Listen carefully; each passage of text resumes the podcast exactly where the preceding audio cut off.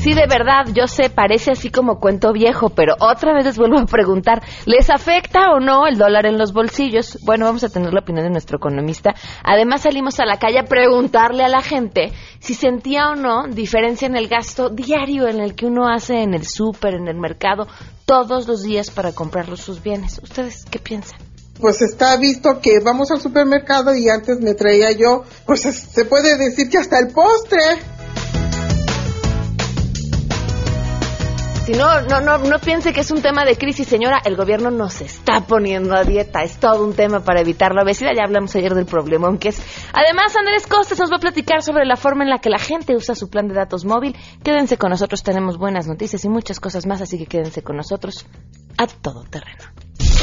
MBS Radio presenta a Pamela Cerdeira en A Todo Terreno, donde la noticia eres tú.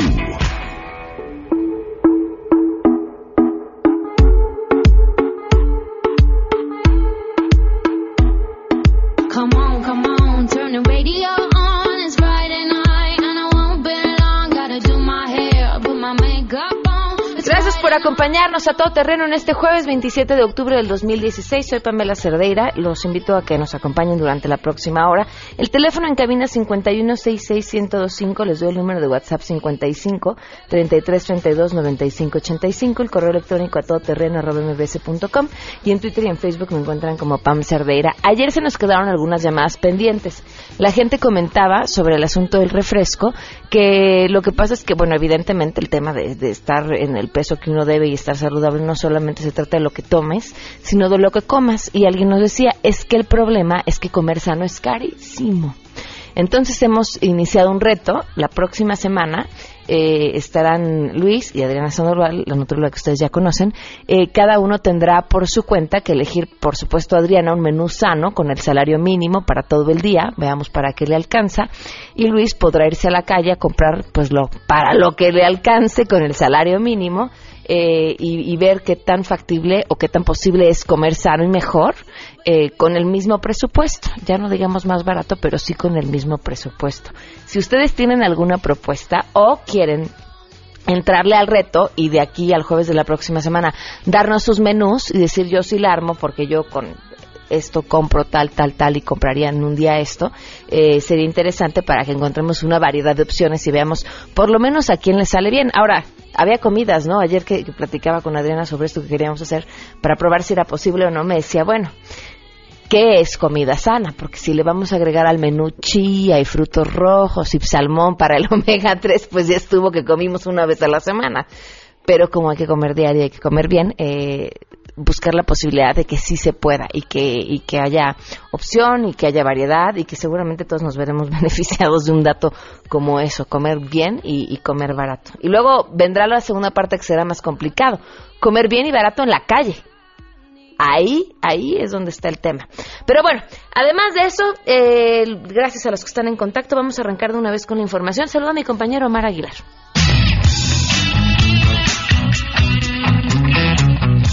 Gracias. Aquí en la ciudad de Bogotá, el presidente de México, Enrique Peña Nieto, aseguró que está convencido de que el pueblo de Colombia alcanzará un acuerdo de paz que refleje la voluntad de la mayoría. Dijo textual, sepan que cuenta con el apoyo de los mexicanos para fortalecer la democracia, el desarrollo y la inclusión social. En un artículo publicado en el diario El Tiempo, el mandatario federal indicó que Colombia y México compartimos una estrecha relación amistosa de casi 200 años. Dijo que esto se debe gracias al espíritu de solidaridad y fraternidad que distingue nuestras naciones en el 2015 dijo suscribimos el memorándum de entendimiento para el establecimiento de una relación estratégica. Luego de llegar en las primeras horas de este jueves a esta ciudad colombiana, el político mexiquense indicó que hoy la relación bilateral se caracteriza por un diálogo cercano que ha permitido profundizar la cooperación en todos los ámbitos y fortalecer nuestra asociación prioritaria. Finalmente, en la publicación en uno de los diarios de mayor circulación de esta nación sudamericana, Peña Nieto reiteró su reconocimiento al presidente Juan Manuel Santos por el liderazgo y compromiso por la paz en Colombia que lo ha distinguido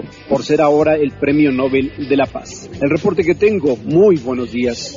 El Consejo Nacional del Sistema de Transparencia aplazó por seis meses más que las instituciones gubernamentales, órganos autónomos, partidos, sindicatos, fondos y fideicomisos a nivel federal, estatal y municipal hagan públicas sus obligaciones de transparencia, por lo que su fecha límite será el 4 de mayo de 2017 y no el 6 de noviembre como estaba previsto. Por unanimidad señalaron que el plazo ya no podrá extenderse. En un inicio los sujetos obligados deben presentar en sus sitios web y en plataforma nacional de transparencia la nómina, los gastos de representación y de viáticos. En el caso de los grupos parlamentarios, dar a conocer su padrón de cabilderos e informes semestrales sobre sus gastos. Los partidos deben transparentar su padrón de militantes, contratos o convenios de arrendamiento y servicios e informes sobre el gasto del financiamiento público. Además, los sindicatos deben dar a conocer todos los datos como padrón, cuotas, los inmuebles con los que cuestan. Reportó Ernestina Álvarez.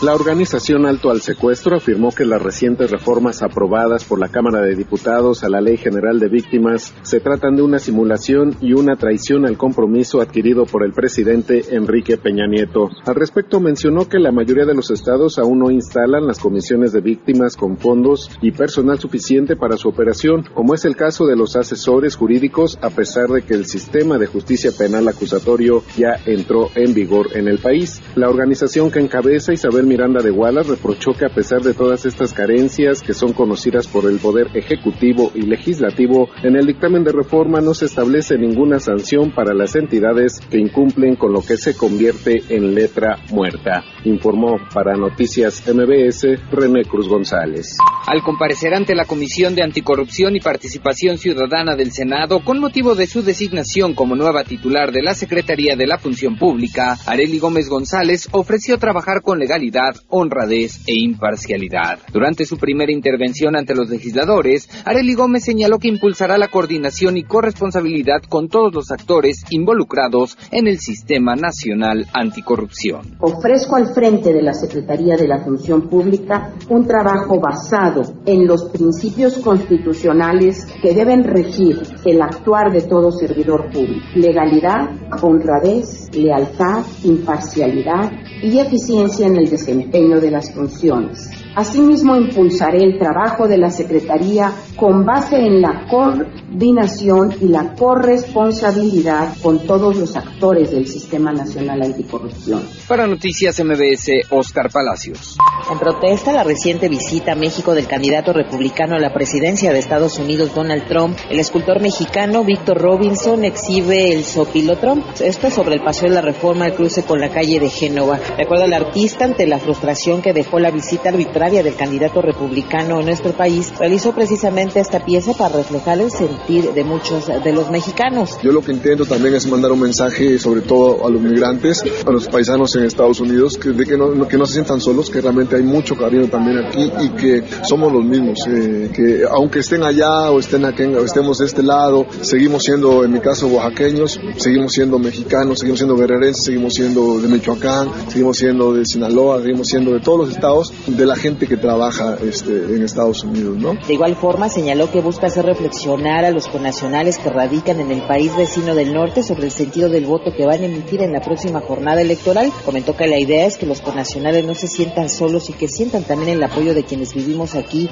por las ofensas, todo esto derivado de los comentarios racistas y xenófobos del candidato presidencial. La pieza está elaborada con poliuretano, cuenta con alrededor de dos metros y medio de altura, tiene el cuerpo de sopilote y también como característica tiene la cabeza de Donald Trump. Se trata, dijo, de una analogía para que también se preserven los recursos naturales en nuestro país. Detalló que esta pieza viajará por distintos puntos del país donde hay mayor flujo migratorio para finalmente llegar a la franja fronteriza y colocarla como un monumento. Después de la visita de Donald Trump, yo me quedé mm, como, muchos mexicanos con un coraje este, guardado. Y estos son los días en los que uno tiene que aportarle una calavera, tiene que este, hacer algo, ¿no? Por este tema. Yo, yo no podía quedarme con las manos cruzadas, por eso fue que realicé esta pieza, que hoy está aquí en Paseo de la Reforma, que va a viajar por todo el país y su mensaje es que, que, tengamos un poco de cuidado, eh, no solo eh, por estas elecciones en Estados Unidos, ¿no? Sino de manera permanente por nuestros recursos naturales, por la naturaleza, por el respeto, por decir no al racismo, porque fluyan los, los círculos virtuosos en la familia, en la comunidad, en nuestra ciudad, eh, en nuestro México. Para Noticias MBS, Hatsiri Magallanes.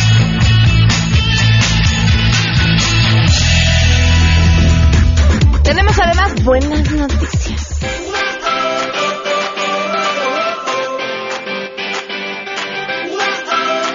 La primera es que los vamos a alimentar. Miren, a mí lo que más me gusta de esta época, que pareciera ser que cada vez empieza antes, desde septiembre encontramos pan de muerto, es el pan de muerto.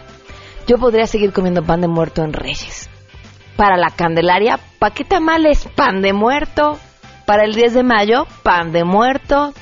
¿Qué lo sigue? Para el verano, pan de muerto, ¿no? Así chopeadito en un clamato. Como sea, pan de muerto. Les decía que les teníamos muchas buenas noticias. Es que les digo del clamato si son asquerosos. Les vamos a dar pan de muerto. Eh, le quiero agradecer a la Cámara Nacional de la Industria de la Panificación que nos regalaron muchísimo pan de muerto para que lo compartamos con ustedes. Pueden ustedes seguir las actividades que van a estar haciendo en Facebook, en Canaín Papanaderos de México. Y vamos a dar en este momento, ¿qué? ¿Cinco? Van. Cinco, tres por teléfono al 5166-1025. Las primeras personas que llamen y pidan su pan se los dan. ¿eh? Este, y si nos llaman al estoy muy boba el día de. Si nos llaman al WhatsApp 50, bueno, nos mandan un mensaje a WhatsApp 55 33 32 95 85, los primeros dos, también que pidan su pan, les damos su pan. Así de sencillo.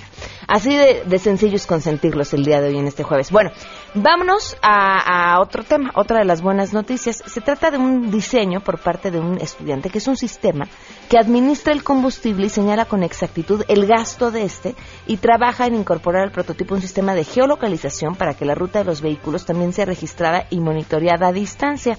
Él se llama Jorge Andrés Luna Rosales, estudiante recién egresado del área de electrónica del Centro de Bachillerato Tecnológico, Industrial y de Servicios de Zacatecas. Diseñó este prototipo de un dispositivo digital que informa la cantidad exacta de ingreso y consumo de gasolina en el tanque de un automóvil. Para el desarrollo del diseño recibió asesoría por parte del ingeniero en comunicaciones y electrónica Armando Hernández Flores, así como la ingeniera en sistemas computacionales Lorena Santana, ambos maestros de donde él estudia. Dice que el enfoque de combustible seguro es proporcionar al usuario un prototipo que favorezca la administración de combustible mediante la información que los coches ya emiten. No necesitan modificar la unidad, la computadora o el tanque de combustible, pues es adaptable al sensor conocido como flotador de combustible que ya contienen los coches. Utiliza la información del flotador para emitir una señal digital en donde se evalúa la capacidad del combustible en porcentaje de fracciones para su lectura en litros reales eh, durante su... Es que fíjense, hay un tema importantísimo con esto y justo es lo que él dice. Parte de su proceso de investigación se dio cuenta que uno de los problemas sociales y económicos que presentan algunas empresas que tienen varias unidades de vehículos es justamente la extracción de combustible directamente de la unidad por parte de alguien externo al titular del vehículo y de los encargados de la distribución del mismo hay historias, sobre todo gente que tiene camiones, que van, cargan y en cierto punto de eh, la carretera donde se encuentran, extraen ese combustible y rellenan, vayan a ustedes a saber con qué mezcla cochinada eh, los camiones y por supuesto acorta la vida del vehículo. Además de que pues están haciendo un negocio tremendo y después ese combustible eh, lo venden. Entonces sí sí esto es sin duda una, una noticia interesante y, un trabajo importante por parte de este recién egresado. 12 el día con 18 minutos. Vamos a una pausa y continuamos a todo terreno. Más adelante, a todo terreno. Más allá del discurso, ¿cómo han sentido ustedes que les rinde el gasto a la hora de ir al súper? Eso vamos a platicar más adelante pues está visto que vamos al supermercado y antes me traía yo, pues se puede decir que hasta el postre. Queremos conocer tus historias. Comunícate al 5166-1025. Pamela Cerdeira. A todo terreno. Donde la noticia eres tú. Volvemos. Pamela Cerdeira regresa con más en A Todo Terreno, donde la noticia eres tú. Marca el 5166125.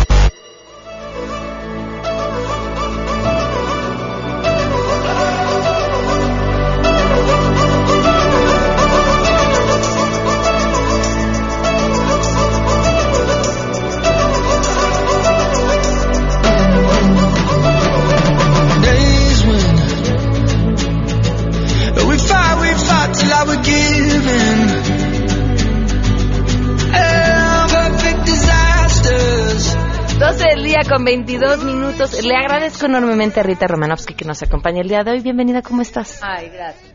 Como siempre, muchas gracias a ti. Muy bien. Gracias por acompañarnos. Y Karen Robert, bienvenida, gracias por estar con nosotros. Muchas gracias por recibirnos y por invitarnos a platicar. A ver, las trae aquí un evento que se estará llevando a cabo en noviembre. El 5 de noviembre. El 5 de noviembre, Rita, ¿de qué se trata? Mira, este evento es, eh, quisiera hacerte un poquito de historia. ¿Por qué surge este evento? No, yo, como bien sabes, soy dirijo Incluyeme, en la parte calidad de vida, en donde hablamos de vida independiente para chicos con discapacidad intelectual. Y a lo largo de, de cierto tiempo, Incluyeme ya tiene cinco años de haber sido fundado. Yo me di cuenta de la increíble necesidad que había de trabajo con las familias. Hay una especie de de bloqueo en las familias a pensar que su hijo con discapacidad intelectual puede ser independiente. No creen en eso, ¿no? Entonces se genera en las familias un mensaje de tú no puedes, yo no te dejo ir, me explico, y se quedan con sus chicos pues hasta que ellos se vuelven muy grandes. Y la pregunta que todos los padres nos hacemos cuando tenemos un hijo con discapacidad intelectual es ¿qué va a pasar cuando ya no esté? Y eso no se puede resolver cuando uno ya tiene 75 años porque uno ya está cansado, ya no tiene las fuerzas para ver qué vamos a hacer con ellos. Entonces, frente a esta necesidad que yo observé a lo largo de los años, decidimos realizar un evento el 5 de noviembre en la Universidad Ort, quien muy amablemente nos presta su sede, para crear grupos de apoyo, Pamela, de padres para padres. ¿Por qué? Porque también existe un síndrome un poco de, esta cuestión que el profesional dicta las acciones que las familias tenemos que llevar a cabo. Y resulta que cuando tú te encuentras con un padre en tu misma circunstancia, estás hablando de otro idioma, ya no es vertical, ya no es que te dirigen a que lleva a tu hijo a esta terapia, lleva a tu hijo a la otra terapia, sino ves a otro padre o madre en la misma circunstancia que tú y que además los seres humanos somos tan predecibles, sin importar la condición en la que estemos, pasamos por las mismas etapas en todo. Cuando eres mamá, cuando te casas, cuando te divorcias, cuando tienes un hijo con discapacidad, las emociones, los sentimientos, las preocupaciones, las angustias, las alegrías son exactamente las mismas. O, el proceso es igual, ¿no? Y además, en este caso, cuando tú tienes un hijo con discapacidad, te colocas también en una, en, diferentes etapas en la vida, ¿no? En un proceso de duelo que tienes que superar, porque ese hijo no cumple las expectativas que tú tenías de él. Tienes que pasar a través de eso, del shock, del miedo, te tienes que organizar, tienes que saber, pues, qué, qué cuestiones utilitarias vas a necesitar, cómo diseñar tu economía. Y hay cambios cualitativos muy importantes en la familia en nuestro país todavía no existe un respaldo real a las familias. Todavía estamos en este asunto paradigmático eh, de rehabilitación, en donde todo se concentra en la necesidad que tiene tu hijo, pero no en la necesidad que tienes tú.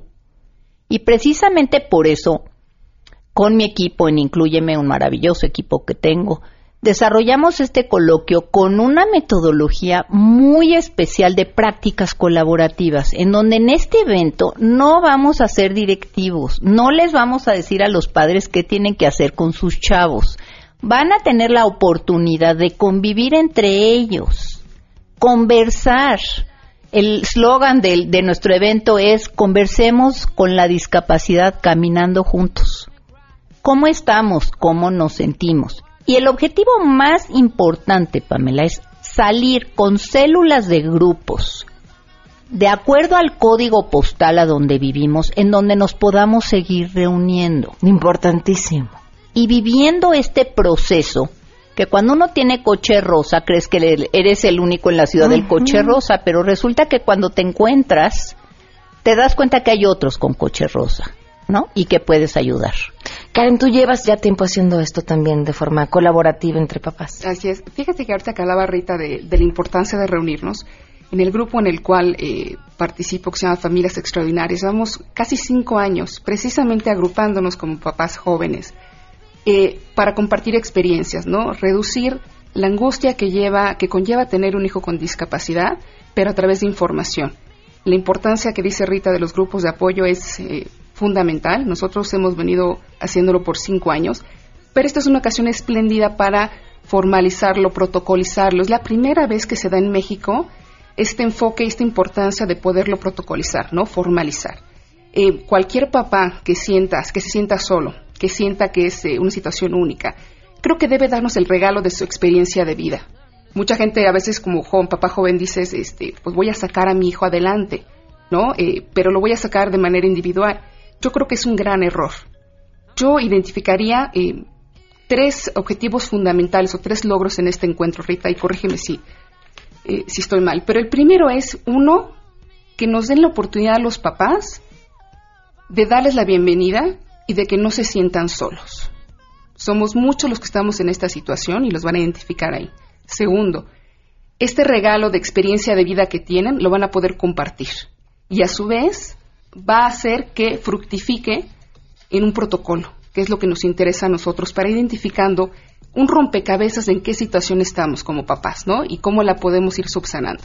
Y vamos tendiendo estas redes de apoyo. Eh, la verdad es que nosotros estamos muy contentos de, formar parte y ver cómo las familias van reduciendo ese estrés y esa angustia y ver que su experiencia de vida puede ayudar a otros. Karen, tu hijo tiene seis años y te hago esta pregunta a ti justo por la edad de tu hijo. ¿Qué fue para ti la primera vez que te pudiste sentar a compartir tu historia y a escuchar historias similares a la tuya con otros papás? Fue justo cuando eh, fundamos este grupo de familias extraordinarias, el que nos sentamos eh, de papá a mamá, de papá a papá, mamá a mamá, eh, que buscamos el apoyo de grandes conocedores como Rita, como la Fundación Incluyeme, eh, empezar a nutrirnos de esta información, que te das cuenta que a veces quieres cambiar el mundo, pero no lo vas a cambiar si no te cambias primero a ti mismo y si no te abres, ¿no? En el Inter, cuando vas juntándote con papás, vas encontrando el famoso para qué. O sea, no se da en automático. Entonces, eh, llevamos cinco años haciendo esto y, te va llenando de sorpresas, ¿no? Eh, te va llenando de sorpresas la vida. ¿Qué encontraste en ese para qué? La importancia de darte a los demás y en el Inter vas sacando adelante a tu hijo. Aquí el tema, uno piensa que estás en la discapacidad y aprendes de terapias, de nutrición, de temas conductuales. Yo creo que lo primero que aprendes es cómo cambiarte a ti mismo, cómo hacerte fuerte para enfrentar la discapacidad que te puede dar por una situación congénita o por accidente. Eh, aquí el tema es cómo haces redes de apoyo, cómo desarrollas las células que decía Rita, cómo haces equipo con gente, eh, con especialistas y a la vez este para qué lo transformas para beneficio de los demás. Y fíjense, es cierto, no, no hay manera de cambiar las cosas, de mejorar las condiciones en la sociedad si no es a través de hacer equipo. Y mencionaste un punto muy importante, una discapacidad que puede ser por nacimiento o que nos puede tocar a todos en cualquier momento.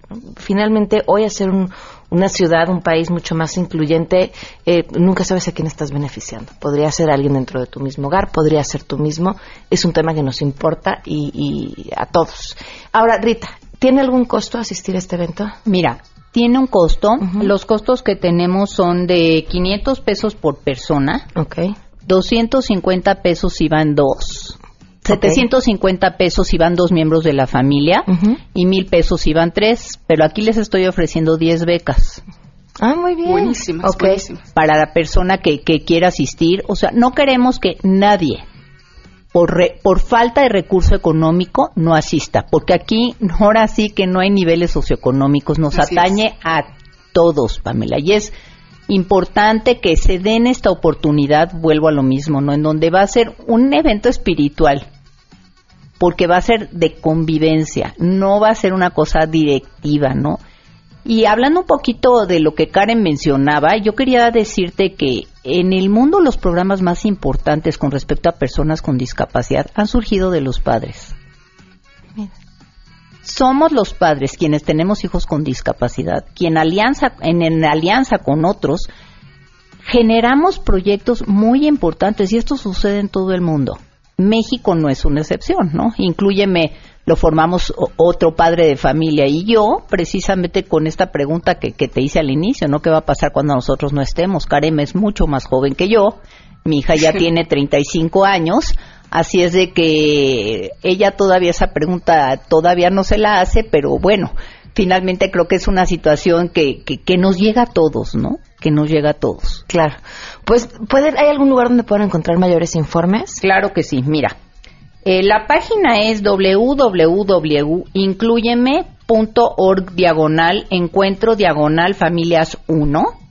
Ya te di los costos. Esto va a ser el 5 de noviembre en la Universidad Ort, en la calle de Colima 56, en la colonia Roma, y es de 10 a 6 de la tarde. Y tenemos varias opciones de pago. Una con, directamente en la página de registro, otra en una sucursal y registras el pago en la página de registro y el pago directo en la fundación.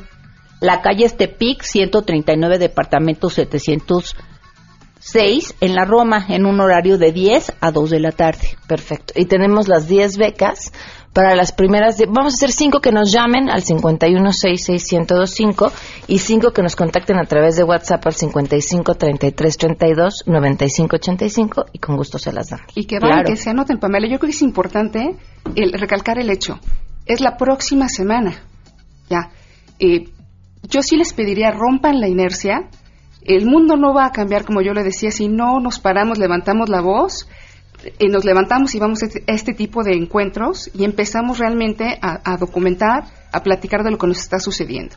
Nadie nos va a entender mejor que, otra pareja con que está viviendo lo mismo, ¿no? Claro, coincido. Muchísimas gracias, Karen. Gracias a ti, Pamela. Gracias, Rita, por habernos acompañado. Muchísimas gracias, Pamela. 12 con 33, volvemos.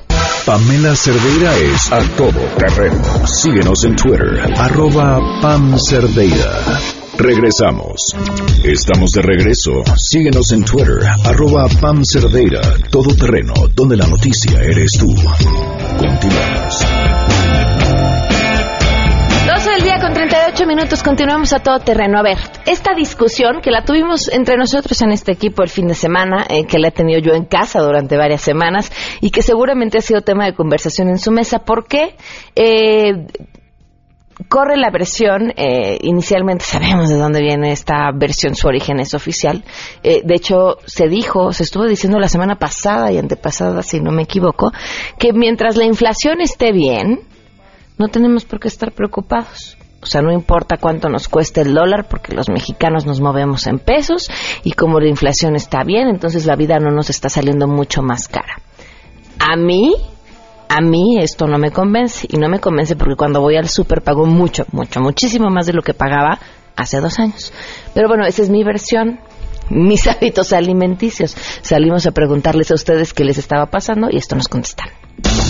Queremos conocer tu opinión a todo terreno ¿Has notado un cambio en los precios de los productos que normalmente compras en el supermercado? No, joven, ¿cómo cree usted? No, no, imagínese. Nada más le, voy a platicar esto. Antes yo le ponía suavitel a, a mi ropa, ya no compro suavitel. Y cuando llego a comprar suavitel, pues lo compro en las que nos venden por un litro a, no sé, 8 pesos el litro. No, no, suavitel de las tiendas de autoservicio ya no compro. Lo que antes compraba, por decirle algo, con 800 pesos, me traigo la mitad de lo que compraba. Por ejemplo, si compraba dos bolsas de jabón, compro una. Antes compraba jabón líquido para los trastes, ya no compro jabón líquido. El jabón, voy a decir marcas, el Roma que era de los más baratos, le puedo decir que ahora es uno de los más caros y de los más baratos no sirven, no hierven, no saca espuma, o sea que uno está comprando más caro y nos dan a nosotros el mismo, el mismo gasto que tenemos. Entonces, si antes compraba unos dulces, unas galletas para mis nietos, ya, ya no se los compro, ya disminuí mucho mi gasto. No, pues definitivamente ahorita en este tiempo es muy difícil de verdad sobrevivir con el mismo gasto que pues nos da nuestra pareja, porque en este caso, pues si él gana lo mismo no me puede dar más.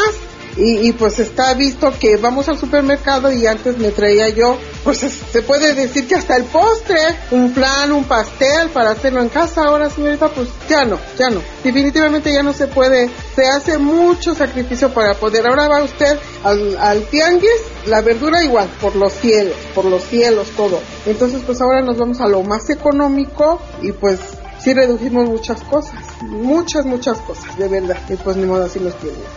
No, de hecho los productos ya son más caros, de hecho ya el gasto no nos rinde, todos los productos, las verduras, las frutas, el pollo, todo ha subido más. eh, ya no compra uno lo mismo, ya compra uno menos. Por ejemplo, el aguacate ahorita está carísimo, en años pasados era muy barato, ahorita ya está mm, cuando mucho en 40 pesos. Entonces, si nuestro gasto es de 100, 150, pues ya no compras lo que comprabas en otras ocasiones.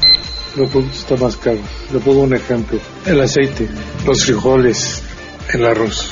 Son productos básicos. El azúcar o sea, lo, han subido las cosas y ya no, pues ya no alcanza, porque o sea que con mil pesos ya no traes lo mismo que te traes el año pasado, al contrario, este, suben más los precios y ya no, o sea, gastan más, porque ya no lo, ya no es lo mismo, eh, o sea, la inflación sube. A todo terreno 12 del día con 42 minutos. Pero miren, el tema no es tan sencillo como esto. Nos acompaña Guillermo Barba, economista, autor del blog Inteligencia Global. Gracias por estar con nosotros. Gracias, Pam. Bienvenido. A ver, yo creo que habría que partir, uno, de cómo se determina la inflación.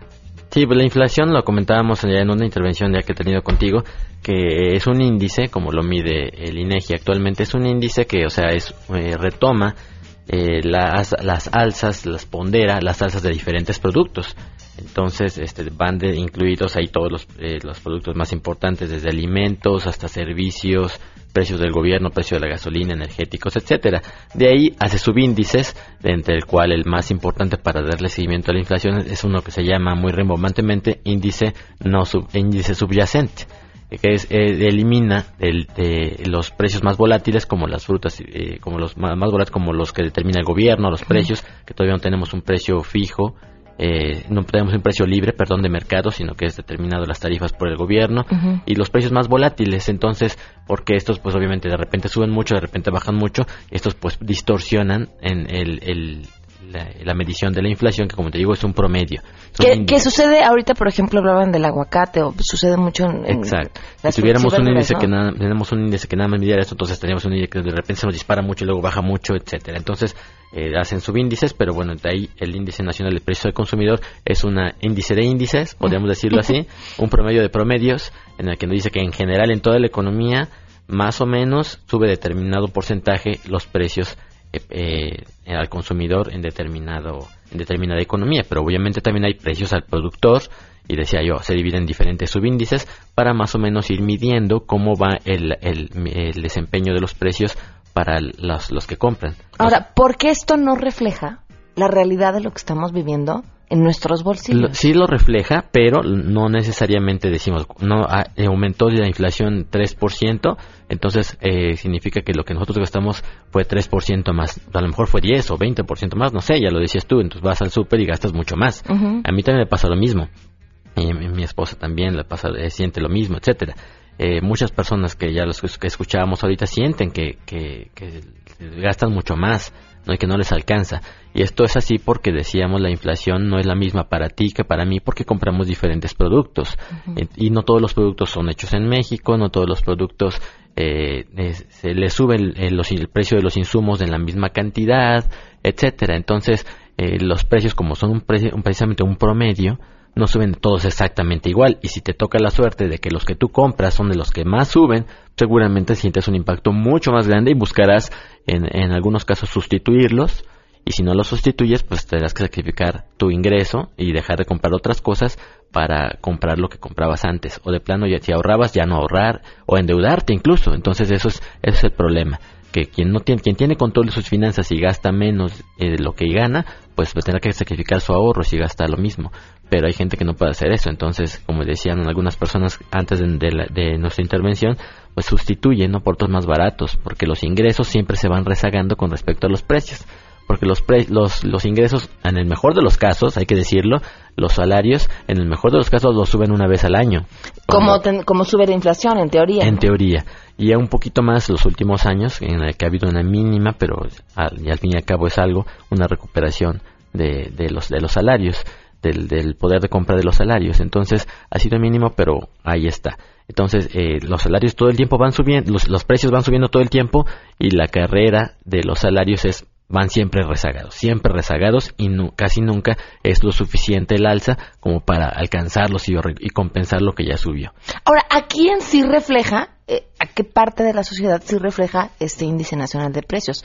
¿Quiénes están lo más cercano a comprar esa lista de productos? Pues solamente aquellos que eh, es difícil porque se tendrían que comprar básicamente lo que en las mismas proporciones de este que en las que los productos que están eh, indexados en el índice eh, participan. Por ejemplo, si vamos a poner un ejemplo, si el, la gasolina representa el 10% del índice, vamos, estamos poniendo un ejemplo nada más, entonces tendría que la gente solo comprar, ese, porcentaje, de, gasolina, ¿no? por ejemplo. Entonces eh, es difícil, es imposible, pues deberíamos decirlo así, que una gente común y corriente cualquiera tenga coincida exactamente con la proporción eh, que tiene eh, cada producto representado en el índice, ¿no? Eso, eso no ocurre, decía, por eso es que la inflación eh, que, sentimos nosotros en nuestro bolsillo es mucho, generalmente mucho más grande que la que se refleja en el índice de precios, ¿no?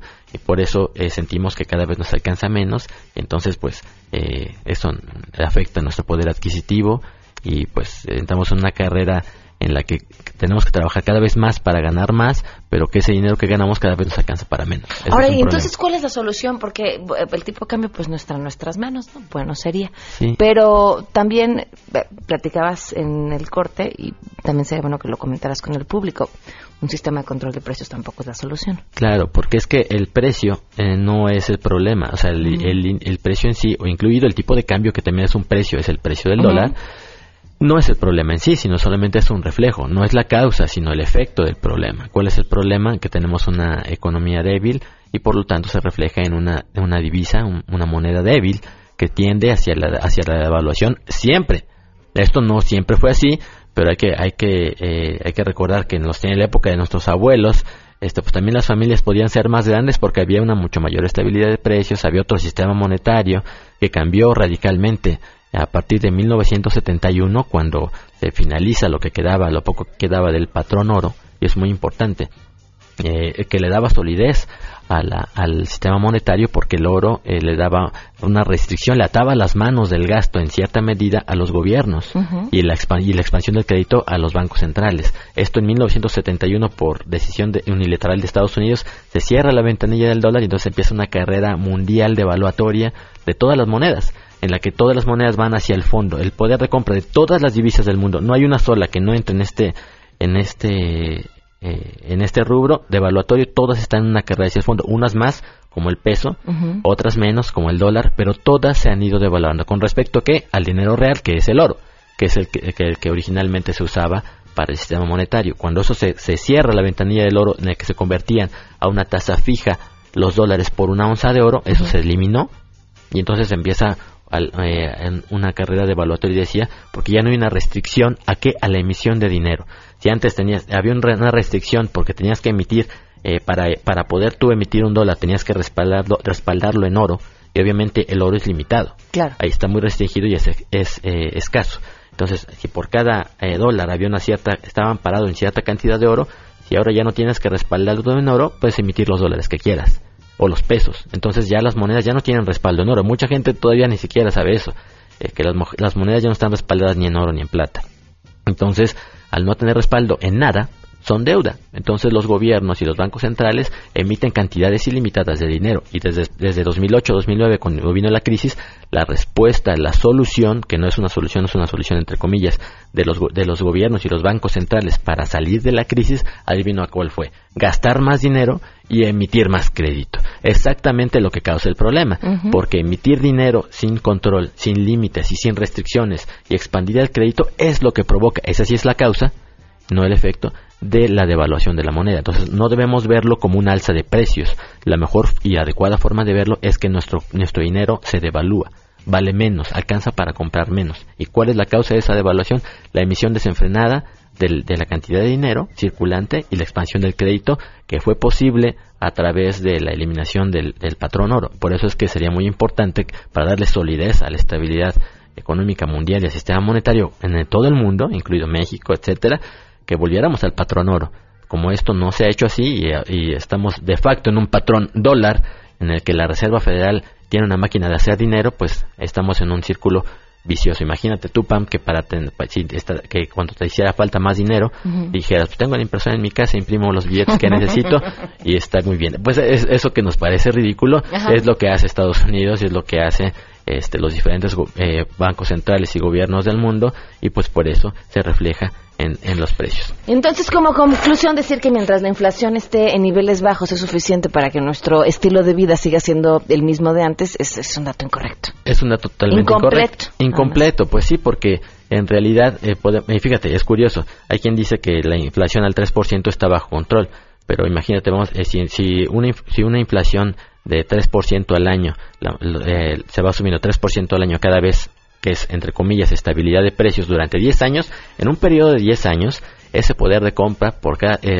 se había perdido la tercera parte de tu poder de compra. Es decir, si tú tenías 100 pesos y en esta eh, estabilidad eh, de la inflación del, del 3%, al año, significa que esos 100 pesos dentro de 10 años valdrían solamente 66 pesos actuales. Entonces, eh, no, es, no es cierto que la inflación eh, baja, entre comillas, no sea un problema o que la devaluación del peso o que la, el alza del precio del dólar no nos afecte. Claro que nos afecta, pero eh, obviamente a, quien le afecta primero es al que realiza operaciones en dólares, a quien tiene que hacer compras en, en dólares, que no es solamente aquel que se va de compras a la Quinta Avenida de Nueva York, sino también a quien importa cosas e insumos para fabricar sus productos y que tarde o temprano a él pueda absorber el costo por un tiempo.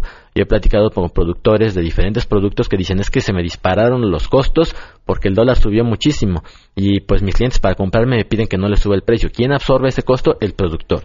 Lo absorbe mientras, el, mientras pueda, pero no lo puede hacer para siempre o, o pone en riesgo su negocio. Entonces eso termina reflejándose en que tarde o temprano, necesariamente y sin remedio, van a reflejar en la inflación y justo por eso esas presiones eh, de, precios, esas presiones inflacionarias van al alza y, por eso el Banco de México ya está actuando, porque eh, con el alza de tasas de interés que, yo apoyo, porque hay que empezar a contraer ese crédito. Decía yo, eso es la causa de, nuestra devaluación, la emisión de dinero cada vez más, eh, más, más rápido y sin control y de emisión de dinero y de crédito sin respaldo. Guillermo, Twitter arroba Memo Barba y mi blog guillermobarba.com y en Forbes también. Ahí los espero. Muchísimas gracias. Gracias. Son las 12.53, volvemos.